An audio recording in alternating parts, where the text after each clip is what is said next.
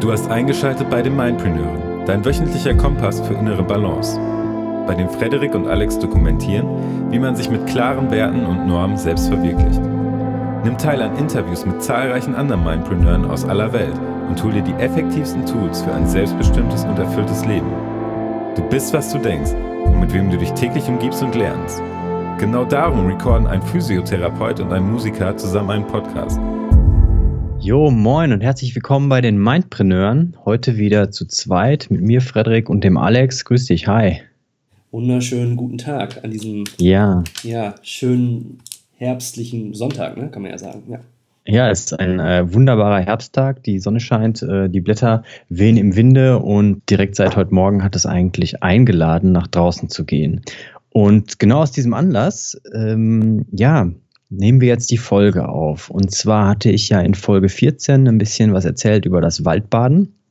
Und Alex hatte in Folge 16 bzw. 17 auch um, über seine Situation mit der Überbelastung erzählt und was er davon umgesetzt hat. Und wir haben jetzt gerade uns ein wenig darüber unterhalten und dann kamst du im Endeffekt mit der Idee, dass wir doch genau da eben drüber sprechen. Ne? Also die Umsetzung eigentlich von dem, was ich in der Folge 14 erzählt habe, ähm, zum Thema Waldspaziergänge und da wolltest du, weil du heute einen relativ langen Spaziergang gemacht hast, ein bisschen deine Erfahrungen dazu teilen.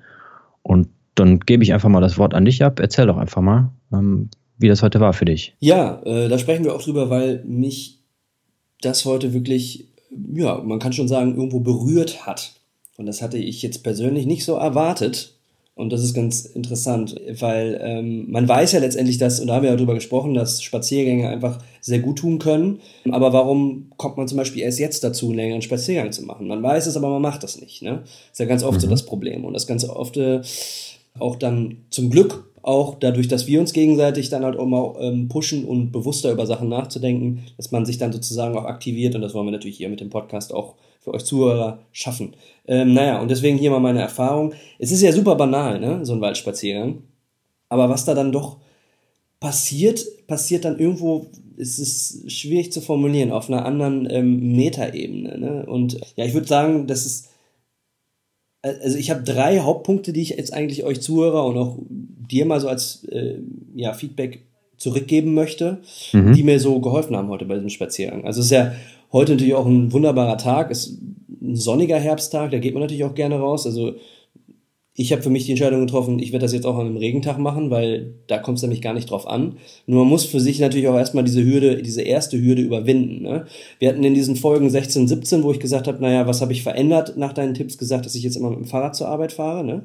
Und mhm. das ist auch bis heute so geblieben. Das ist ähm, auch einfach außerhalb der Tatsache, dass es einfach unglaublich geldsparend ist, auch nochmal mhm. die Tatsache, dass man sich körperlich aktiviert, bevor man, bevor man bei der Arbeit ist. Und auch, ähm, dann mhm. wird es irgendwann normal. Ne? Also ich könnte mir jetzt mhm. gar nicht mehr so richtig vorstellen, natürlich vielleicht an einem richtig kalten, frostigen Wintertag schon, aber ansonsten kann ich mir nicht vorstellen, morgens in diese vollgepackte Bahn reinzuspringen hier in Köln und äh, da da irgendwie wie so eine Sardine in der Büchse irgendwo dann zur Arbeit gepresst zu mhm. werden. Ne? Das ist natürlich mhm. auf dem Fahrrad ein ganz anderes Erlebnis. So, aber mhm. in dem Sinne, weil mir das positiv aufgefallen ist, ist als Veränderung, habe ich auch gedacht, alles klar, jetzt mache ich mal einen deiner weiteren Tipps. Und zwar, äh, ja, spazieren dann mal an so einem Tag. Und äh, um es jetzt kurz zu machen, ähm, das allererste, was mir natürlich aufgefallen ist, dass es eine unglaubliche Ruhe in mir hervorgerufen hat. Eine Ruhe, die so unter der Woche nicht am Start ist. Also ich arbeite relativ viel, ähm, weißt du ja auch, habe ich ja auch hier schon öfter geteilt. Mhm. Wir haben natürlich dieses Podcast-Projekt, meine Band. Viel hat alles mit Social Media zu tun, eine sehr rasende Bewegung, ne? wenn man sich viel mit Social Media auseinandersetzt. Viele Rabbit Holes, vor denen man sich bewusst bewahren muss. Und das in diesem mhm. Moment ist total ausgeklammert. Also ähm, das Handy ist dann auch in der Tasche geblieben, beziehungsweise, naja, Flugzeugmodus. Nachdem ich da mal ein, zwei schöne Fotos gemacht habe, aber ähm, danach habe ich die Zeit einfach komplett genossen und die Ruhe genossen. Und was in dieser Ruhe in mir aufgekommen ist, ist der Gedankengang, dass ich doch eigentlich sehr, sehr dankbar sein kann für dieses Privileg hier zu sein. Na, damit meine ich dann vielleicht nicht nur die Stadt und äh, der Ort, an dem ich befinde, sondern generell auf der Erde. Und dass ich, es klingt jetzt vielleicht ja, es ist, ich bin vorsichtig, wie ich das jetzt formuliere, mhm. Aber es ist eine äh, gewisse Dankbarkeit, einfach dieses Leben geschenkt bekommen zu haben. So, das ist vielleicht am besten formuliert. Mhm. Und das macht man sich oft nicht bewusst. Und irgendwo ist das mhm. dann in, in der Phase, in der man dann in der Natur sitzt, beziehungsweise wandert. Und wir haben hier ähm, auch, obwohl es Köln ist, sehr schöne Parkanlagen mit Waldstücken und diesem Grüngürtel.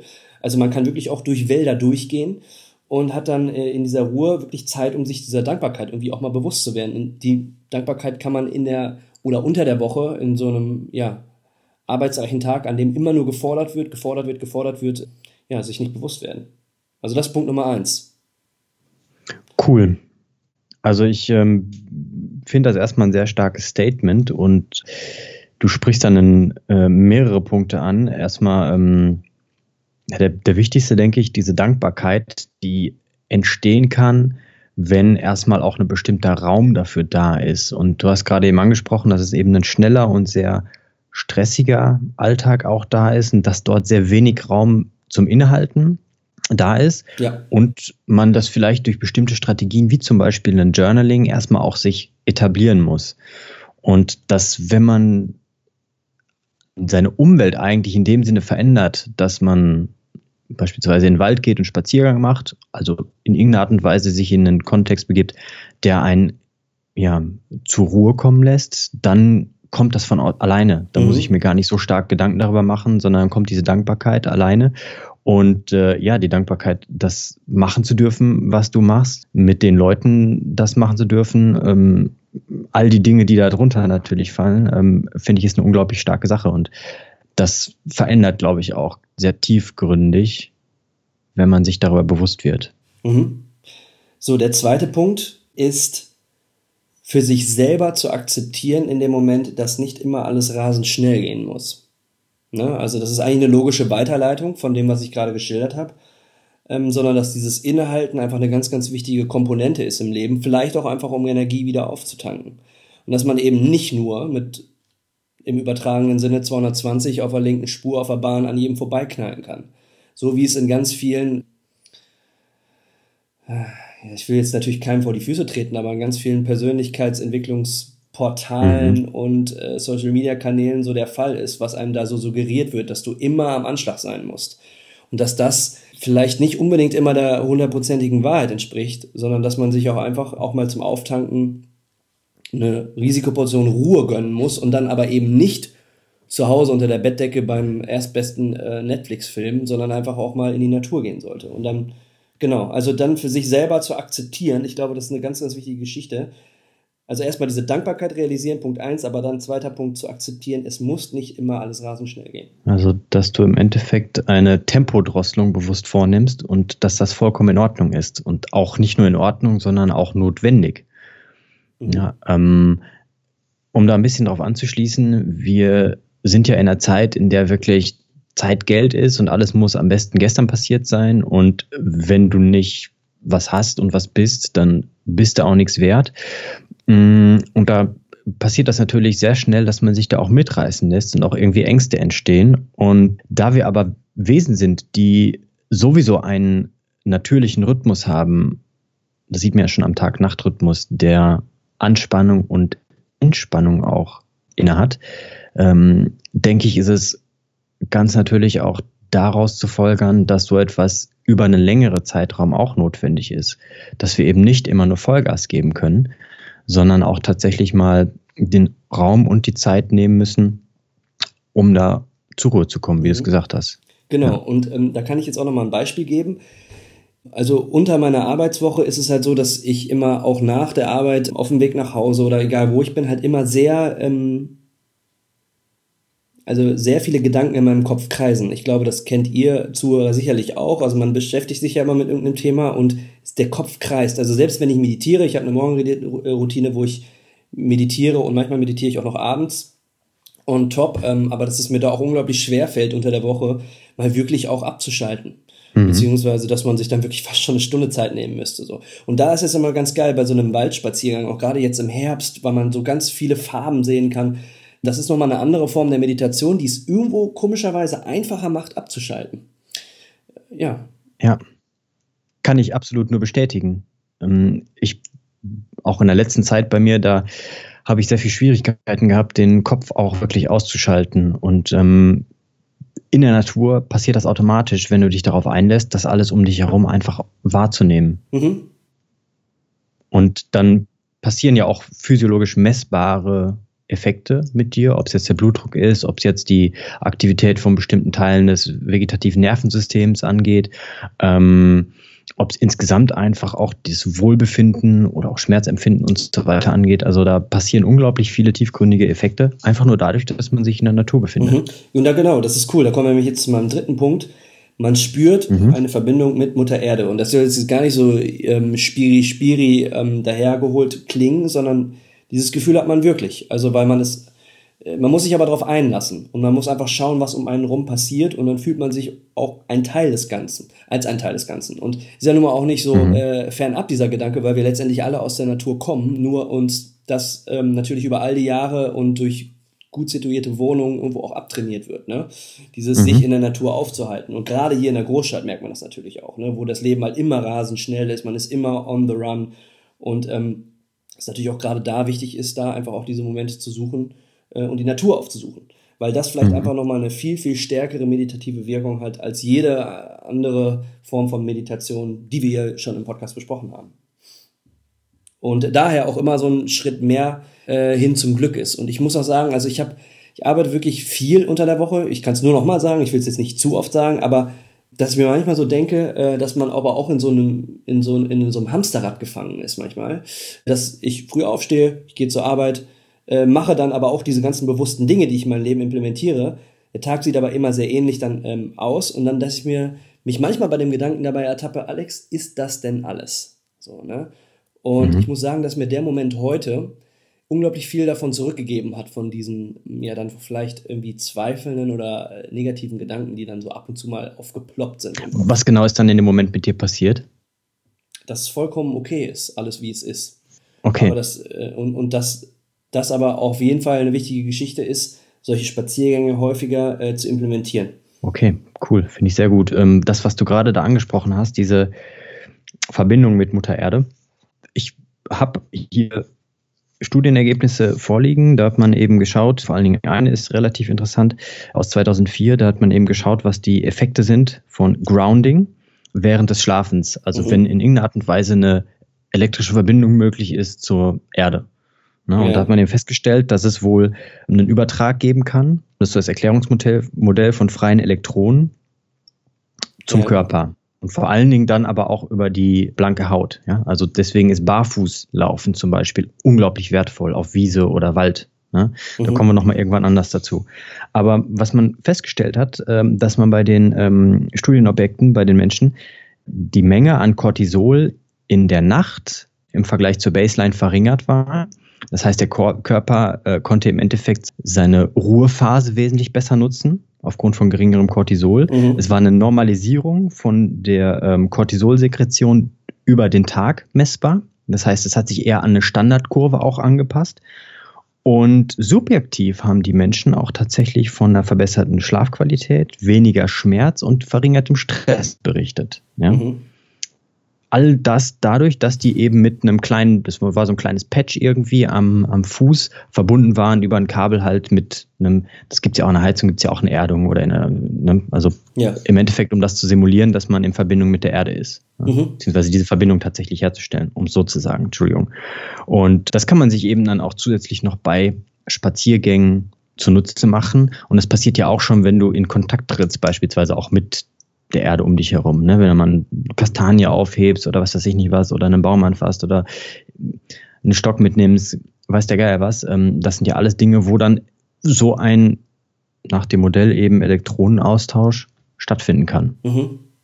Das ist cool. Das ist natürlich irgendwie so eine wissenschaftliche Erklärung für ähm, ja eigentlich eine Aussage, die auch wieder sehr spirituell klingt. Aber da äh, kann man ja schon sehen, die Wissenschaft ist da auch schon angekommen. Ne?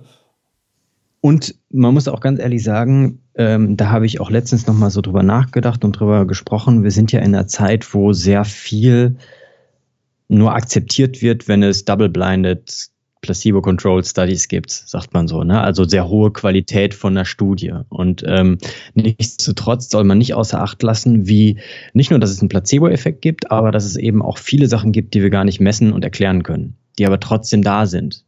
Ja. Und welche Wirkungsweise da auch immer zugrunde liegt, ist ja schnurzepiep egal, wenn es dazu führt, dass man das Wohlbefinden verbessern kann. Mhm. Und das ist ja gerade so, dass die Wissenschaft da erst im Begriff ist, in bestimmten Bereichen noch aufzuholen. Ja. Ne, gerade was Gehirnforschung beispielsweise betrifft, sind wir unglaublich am Anfang erst. Ne? Nur so viel dazu. Ja. Ich kann das auch nochmal an dem Beispiel vom heutigen Spaziergang auch nochmal bestätigen. Und zwar, was mir aufgefallen ist, das ist vielleicht ein ganz cooles Schlusswort. Ich bin auf dem Weg hin zur Park- äh, und Waldanlage relativ viel noch in Gedanken gewesen und mir die Menschen um, mir, um mich herum nicht so aufgefallen.